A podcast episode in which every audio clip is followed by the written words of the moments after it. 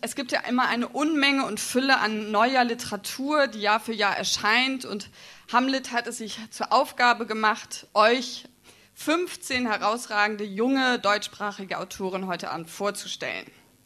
Und ich möchte kurz einen Überblick über diesen Raum geben. Um 20 Uhr, also jetzt gleich, liest Thomas Plätzinger. Äh, es folgt Lars Henken und darauf Alexander Gunz, Jennifer Heinrich, dann um 21.30 Uhr und um 22 Uhr Svenja Leiber. Und ich möchte kurz Thomas Plätzinger vorstellen. Er hat 2008 bei Kiepenheuer Witsch ein hochgepriesenes, wirklich von der Presse fulminant gefeiertes Debüt veröffentlicht, ein Roman, der den Titel Bestattung eines Hundes trägt. Die FAZ sprach von einem nahezu perfekten Debüt und der Spiegel überwarf sich und nannte es einen Debütroman Knaller. Thomas Plätzinger wird uns aber heute eine neue Geschichte vorstellen, die den Titel Death Valley Disneyland Death Valley trägt. Da möchte ich ungern etwas vorwegnehmen, weil das wieder so amüsant, hochkomisch und spannend ist, ähm, dass ich euch da gerne ins offene Messer laufen lasse und völlig unvorbereitet äh, diesem, dieser Lesung äh, aussetzen möchte. Ähm, nur kurz einige Worte zu äh, dem biografischen Hintergrund des Autors. Thomas Plätzinger wurde 1975 in Münster geboren, hat in Hamburg Amerikanistik studiert und dann im Anschluss darauf am Deutschen Literaturinstitut in Leipzig.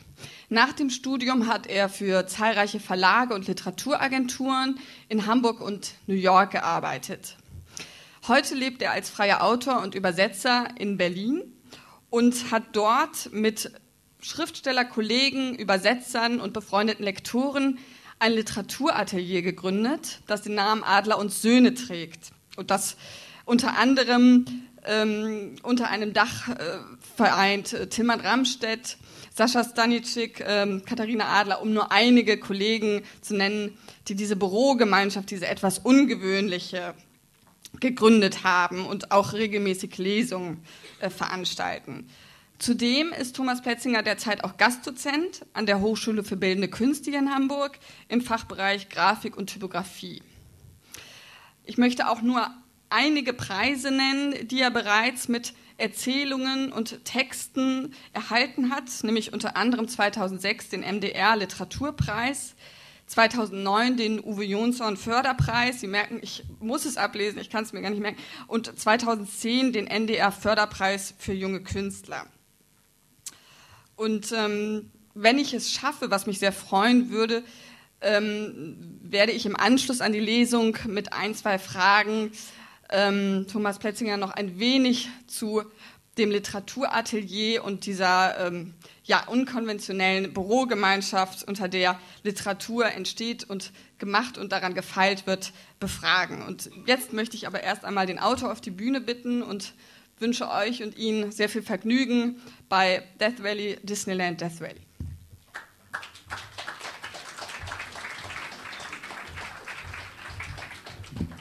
Also, Guten Abend. Vielen Dank. Ähm, ich bemühe mich so schnell wie möglich zu lesen, dass noch Zeit ist für Fragen zu meinem Schreibtisch. Ähm, zu der Geschichte ähm, kann ich nur, ich sage kurz was zur Entstehung der Geschichte. Und zwar ist das ein, ein, Text, äh, ich hatte einen Auftrag bekommen, eine Zukunftsvision aufzuschreiben, wie Deutschland im Jahre 2089 denn aussehen könnte. Und ich hatte eine Idee und ähm, ähm, kam aber nicht so richtig äh, zu Rande mit dem Ganzen. Und äh, dann ist etwas passiert, was, was manchmal passiert, aber äußerst selten. Ähm, da hat das äh, wirkliche Leben mir so ein bisschen in die Karten gespielt oder da in meine Idee reingefunkt. Und zwar ähm, hatte ich damals ähm, habe ich einen, eine, eine Filmrolle, eine Super 8 Filmrolle ähm, weil man keinen äh, kein Super 8 Projektor mehr hat äh, oder wir keinen mehr haben, habe ich diese Super 8 Filmrolle zum, zur Digitalisierung an ein Fotogeschäft in Göttingen gegeben. So, und die mussten das dann einschicken und haben den, diese Super 8 Filmrolle irgendwie weggeschickt in ein Oldenburger Filmlabor, wahrscheinlich. Ähm, bisschen absurd alles. Und äh, eines Tages kam dann ein Paket zurück, ähm, wo nicht nur eine Super 8 Filmrolle und eine DVD, so wie bestellt drin war, sondern zehn Super 8 Filmrollen und zehn DVDs. Und dann habe ich angefangen, mir diese ähm, Filmrollen anzusehen, die nicht meine waren. Ähm, und dreist wie ich bin, habe ich dann diese Geschichte daraus gemacht. Ob das moralisch war, weiß ich nicht genau. Wenn, wenn die, die Familie, deren Filmrollen das waren, ne, jetzt hier im Saal ist, äh, dann mögen Sie mich bitte trotzdem gehen lassen. Death Valley, Disneyland, Death Valley. Bodenschatz bereitet sich vor. Er richtet den Kragen und zieht die Krawatte enger, er atmet ein, er blickt durch die geschmacklose Glastür, dann drückt er die Klinke, aber draußen steht niemand. Bodenschatz hört das Quietschen des Gartentors. Hinter den Tannen, ruft er hinter den Tannen. Bodenschatz steht im Vorbau seines Elternhauses und wartet. Bodenschatz sieht sich um. Die bunten Mosaikfenster, der Traumfänger, die vertrocknete Wüstenlilie. Ein Namensschild aus 40 Jahre altem Salzteig hängt am Türpfosten. Familie Bodenschatz. Andreas Bodenschatz, Martina Bodenschatz, Katrin, Niklas, Thea. Daneben Teppichrollen und die letzten Umzugskisten seines Vaters, Umzüge Helmut Klein, Möbelspedition Alois Priller, Transportunternehmen Krax. Bodenschatz erwartet niemanden. Die Kartons sollen am Freitag abgeholt und in den Kurort gebracht werden, in dem sein Vater jetzt residiert. Seniorenresidenz Sonnenfeld, denkt Bodenschatz. Er denkt Hochsauerlandkreis, Mutterboden und Vatersterben. Bodenschatz stößt mit dem Fuß an einen braunen Teppich. Bodenschatz fragt sich, wie es weitergeht. Niemand ist zu sehen, aber Schritte nähern sich. Bodenschatz bemerkt eine Unruhe in seinen Schuhen. Er spürt eine Ungehaltenheit in seinem Herz, eine nüchterne Wut. Bodenschatz zieht den Schlüssel aus dem Schloss und tritt den Schritten entgegen. Nach der Einlieferung seines Vaters hat er sofort zu packen begonnen. Es besteht allseitige Einigkeit, dass der Vater nicht zurückkehren wird. Bodenschatz hat fast alles entsorgt. Das übrig gebliebene soll aufgeteilt werden. Bodenschatz hat den Preis festgesetzt und das Haus annonciert. Er will sich nicht mit der Instandsetzung auseinandersetzen. Die verbauten Innenräume langweilen ihn. Es gibt Interessenten, das Geld wird gedrittelt. Die ältere Schwester bekommt die Bücher, das angelaufene Silber und den Kleinwagen des Vaters. Die jüngere Schwester interessiert sich für nichts. Sie meldet sich aus Bremen. Sie nable sich gerade ab von ihrem zweiten Ehemann und seinen Kindern. Sie habe gerade keine Zeit und erst recht kein Geld. Man kann sich nicht lieben, sagt sie am Telefon, man kann sich nicht lieben, wenn man kein Geld hat. Jeder bekommt 33,3 Prozent, hat Bodenschatz geantwortet. Er will nichts außer der flachen Kirschholzrekamiere seines Vaters. Er will sie einpacken, er will zurück nach Hause, er will sein Leben leben wie geplant. Auf dem Weg neben den Tannen steht eine Art Postbote in Uniform. Ein Paket in der einen, ein Klemmbrett in der anderen Hand. Niklas Bodenschatz? Der uniformierte Mann hält ihm das Klemmbrett entgegen. Ja, sagt Bodenschatz. Unterschreiben Sie hier, sagt der Mann. Für mich? fragt Bodenschatz und unterschreibt. Von wem? Sehen Sie selbst, sagt der uniformierte Mann, dreht sich um und geht. Seine Schritte klingen eigentümlich leise auf dem Kies. Bodenschatz sieht der Uniform nach, vorbei am Rhododendron, vorbei am Ilex, vorbei an den Hartriegelstauden, durch das Gartentor und auf die Horbacher Straße. Das Quietschen des Gartentors kommt Bodenschatz viel zu laut vor. Er wiegt das Paket in seiner Hand.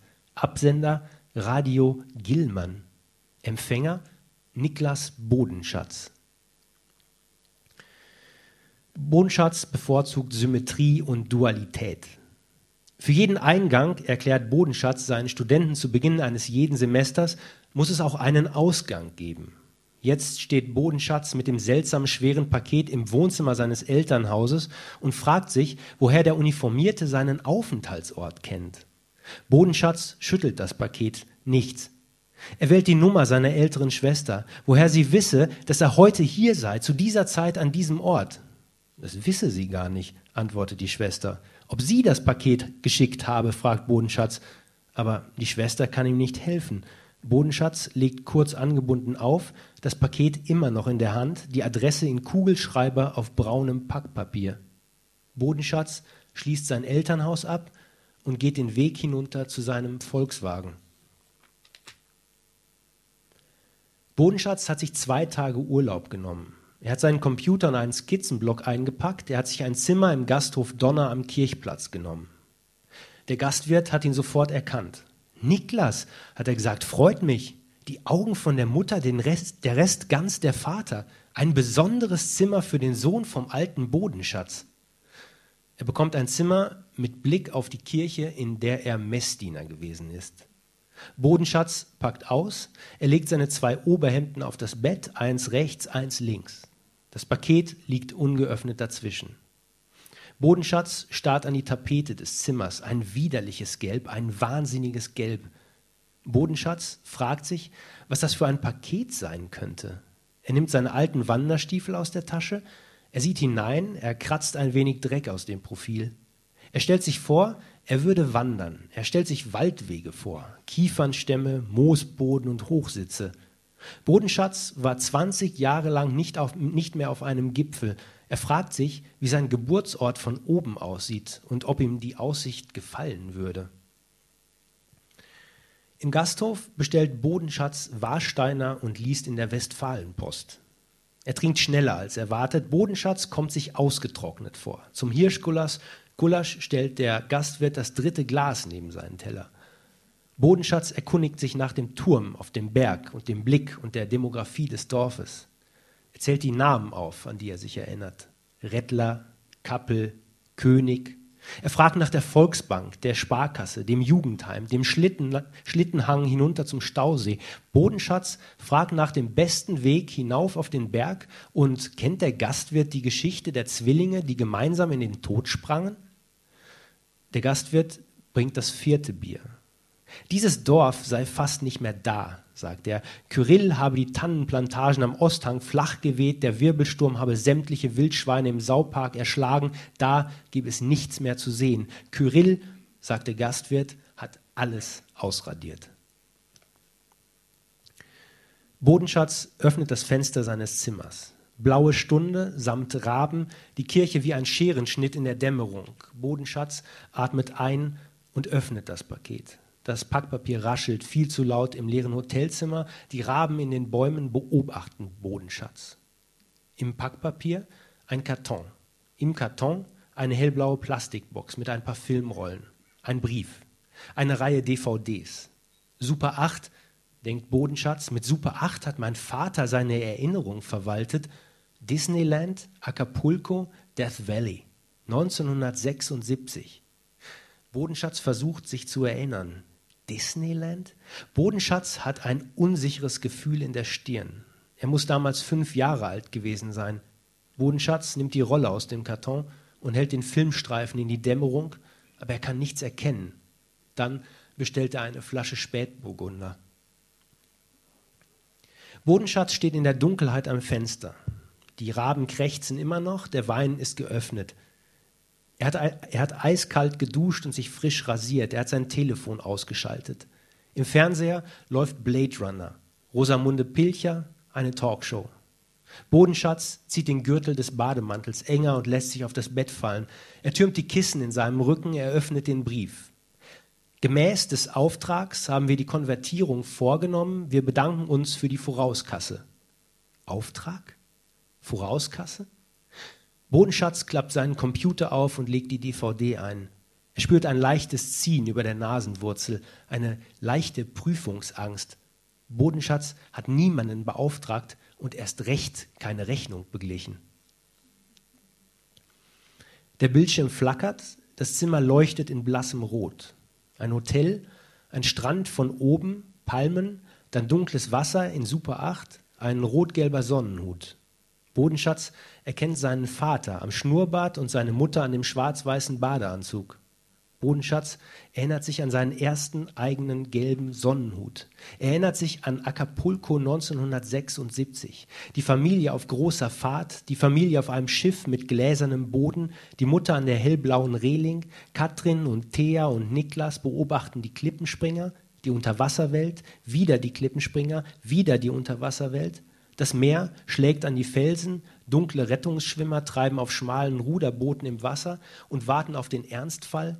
Die Klippenspringer drücken den Rücken durch, breiten die Arme aus, Kormorane in Zeitlupe, Guano auf den Felsen, der Vater mit Hochseeangel und Sonnenbrille, einen Thunfisch am Haken, Niklas Bodenschatz mit blondem Haar und Rettungsring betrachtet die Schiffsschraube, einen Schwertfisch am Haken, der Johnson Außenborder, später die drei Kinder, Thea, Niklas, Katrin in Schwimmflügeln und Niklas springt in Zeitlupe vom Ein-Meter-Brett.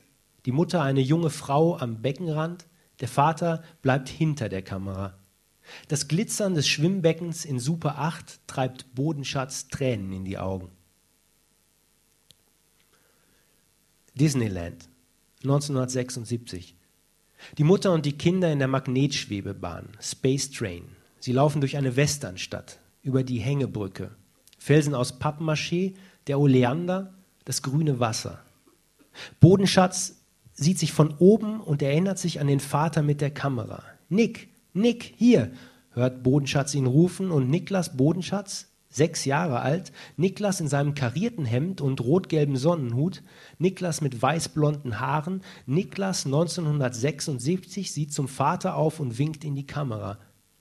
Die Mutter lacht. Ein Karussell mit hölzernen Pferden.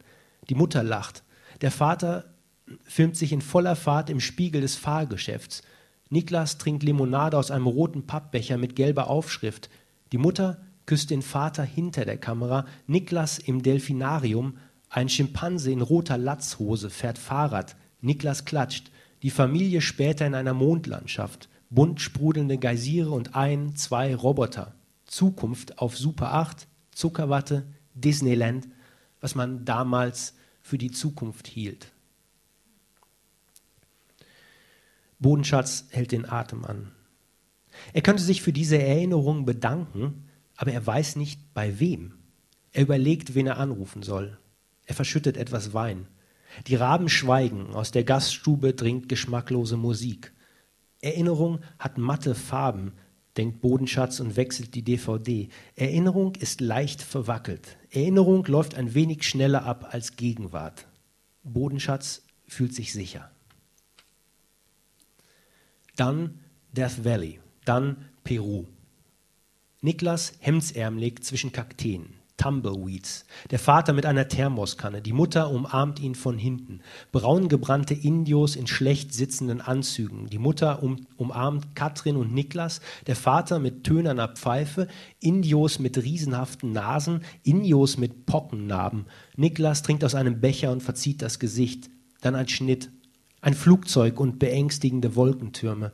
Eine deutsche Stadt, München oder Göttingen, ein Hochhaus, ein Vogelnest auf dem Balkon. Niklas an seinem 21. Geburtstag. Daran erinnert er sich. Ein peinlicher Blumenstrauß vor allen Leuten. Bodenschatz erinnert sich an die Löwen am Parkeingang. Jetzt wird wieder in die Hände gespuckt. Wir steigern das Bruttosozialprodukt. Thea und ihr erster Mann. Ein Biergarten. Niklas Schritte auf Biergartenkies. Die Schritte des Vaters hinter ihm, seine Kamerakommandos. Bodenschatz erinnert sich. Die Mutter mit dem Blumenstrauß. Katrin, Thea, Brezel und Bier, dann Berlin, Savini-Platz. Niklas plötzlich Mitte 20 und mit Universitätszeugnis. Der Vater mit der Kamera, das Bild wackelt. Bodenschatz trinkt noch einen Schluck. Der Vater, der Sohn fragt nach Feuer und bekommt Feuer. Vater und Sohn rauchen, der Sohn plötzlich promoviert, die Eltern zu Besuch, das Lachen vor der Kamera und die Erinnerung an das Lachen dahinter. Der Sohn bläst den Rauch vor die Linse, das Bild für eine Sekunde grau und unscharf. Dann das Krankenzimmer der Mutter, das rote Zimmer in Super 8, Theas erste Tochter und die todkranke Mutter lächeln. Das war 2003.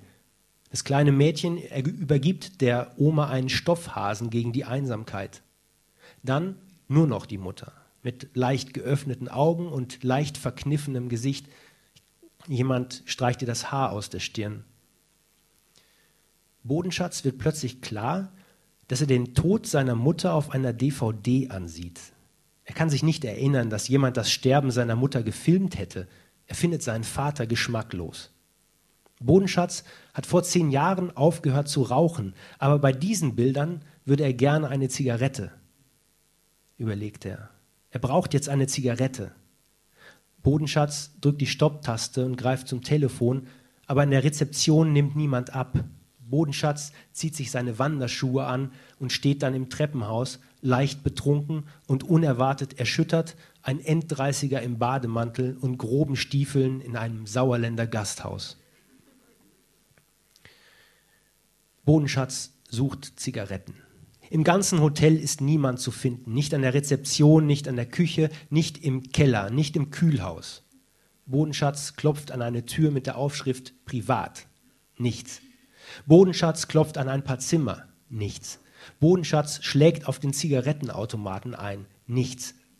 Nur die Katze schleicht um seine nackten Beine, weit entfernt spielt unerklärliche Musik. Bodenschatz hat plötzlich Angst und versucht verschiedene rationale Erklärungen. Die Schwester hat die alten Filme des Vaters digitalisieren lassen.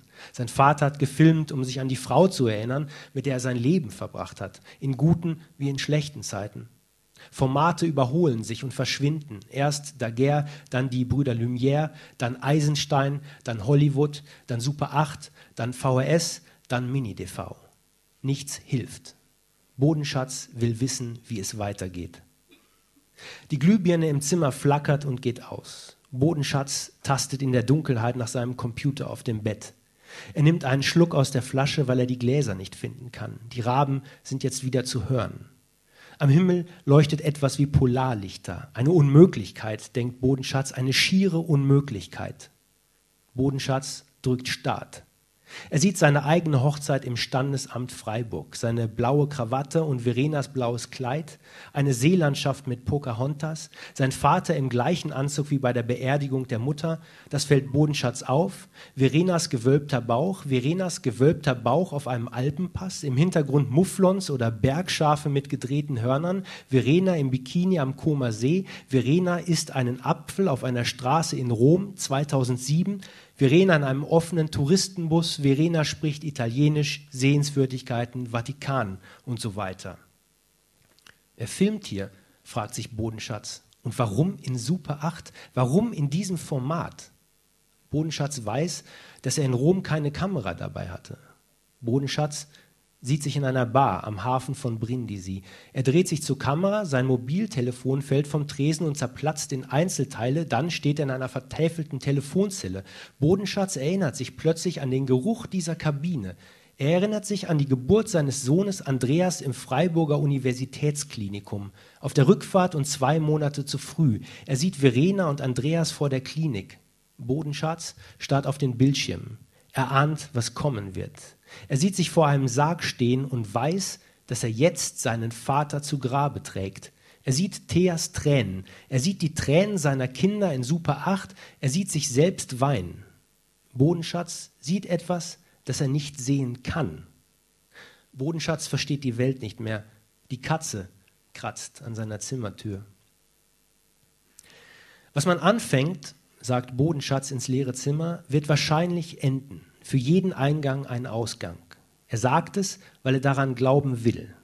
Bodenschatz lässt die Katze herein, der Film läuft weiter, der Remberg-Friedhof im Januar 2010, dann wieder Berlin. Bodenschatz und Andreas spielen Basketball. Noch kann Bodenschatz gewinnen. Verena hilft Daniela bei den Hausaufgaben. Andreas mit seinem ersten richtigen Zeugnis. Daniela und ihr erster Lippenstift. Andreas bricht sich das Bein. Verena beim Kinderarzt. Verena beim Frauenarzt. Verena beim Orthopäden. Dann Death Valley 2012 oder New Mexico 2013 oder Berlin 2014. Die Welt sieht trocken aus. Dann schneit es. Welcome Rolling River Reservation Number 67. Niklas und Daniela in einem roten Pickup-Truck.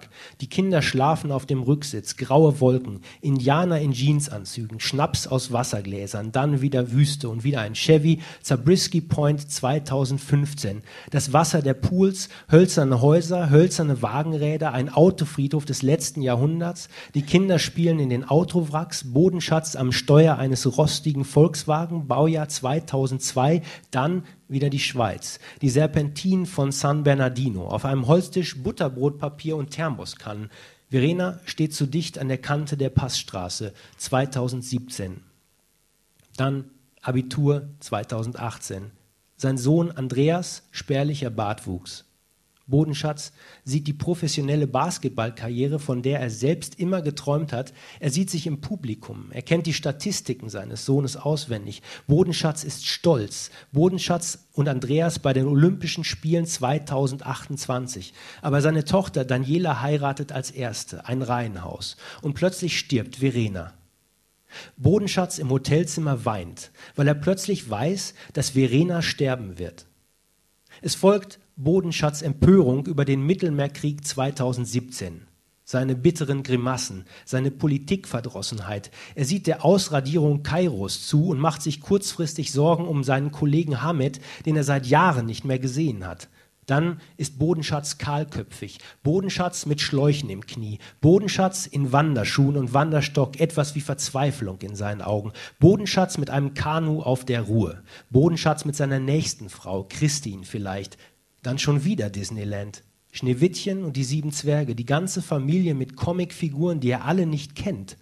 Bodenschatz ist ein alter Mann. Bodenschatz lacht jetzt doch noch über Mickey Maus, eine zweite Kindheit. Bodenschatz kauft seinem Enkel Zuckerwatte, Limonade. Die nächste Frau stirbt langsam an Krebs aber nicht langsam genug. Und Bodenschatz Tränen gelten immer noch Verena. Er hofft, sie irgendwann wiederzusehen, aber er ist sich nicht sicher. Er weint über diese Unsicherheit. Bodenschatz entwickelt Panik. Seine Schwiegertochter, Psychiater, verschreibt ihm Cipralex oder ein Nachfolgeprodukt. Es geht Bodenschatz besser. Es geht Bodenschatz schlechter. Bodenschatz wird älter als erwartet. Er betrachtet den Regen in den Pfützen und die Sonne auf dem ungeputzten Fenster. Bodenschatz weiß plötzlich, dass er an seinem 103. Geburtstag zu viel trinken wird. Er weiß sogar was. Dann scheint es vorbei. Bodenschatz ist tot. Seine Enkelin spielt bei seiner Bestattung Klavier. Das Erbe wird unter den Enkeln gedrittelt. Bodenschatz Sohn übernimmt. Es geht eine Weile lang gut und dann stirbt er an einer Herzgeschichte. Die Enkel arbeiten wenig, denn es gibt wenig zu tun. Das meiste ist virtuell oder fiktiv oder immateriell. Der Name Bodenschatz kommt abhanden. Sperlinge sterben aus. Ein Priester verspricht die Welt. Telefone, Telefone schrumpfen beständig. Jemand wird berühmt. Bartwuchs wird zum Zeichen von Wohlstand. Jemand stirbt unbekannt. Telefone werden beständig größer. Die Sterne verlieren jegliche Romantik. Krebs ist behandelbar. Ein Warlord regiert die Welt, dann ein Ökoaktivist, dann eine Firma, dann eine andere Firma. Benzin wird knapp, aber niemand braucht mehr Benzin. Die Menschen wohnen in Ruinen. Benzin wird den Menschen egal. Die Menschen wohnen in Palästen. Alles wird gut. Alles endet in einer Katastrophe. Jemand fährt nach Disneyland, ins Death Valley nach Disneyland. Bodenschatz hat plötzlich dieses Wissen. Das Wissen von früher und morgen. Die Ahnung, dass alles immer weitergeht. Dass die Kette niemals bricht. Dass Moose wachsen werden und Ranken und Kletten überall. Und Bodenschatz im Sauerländer Hotelzimmer weint um sich selbst Bodenschatz lacht für alle Lebenden, Bodenschatz weint um alle Toten. Und dann ist überall Musik oder Flammen oder Wasser oder Stein. Vielen Dank.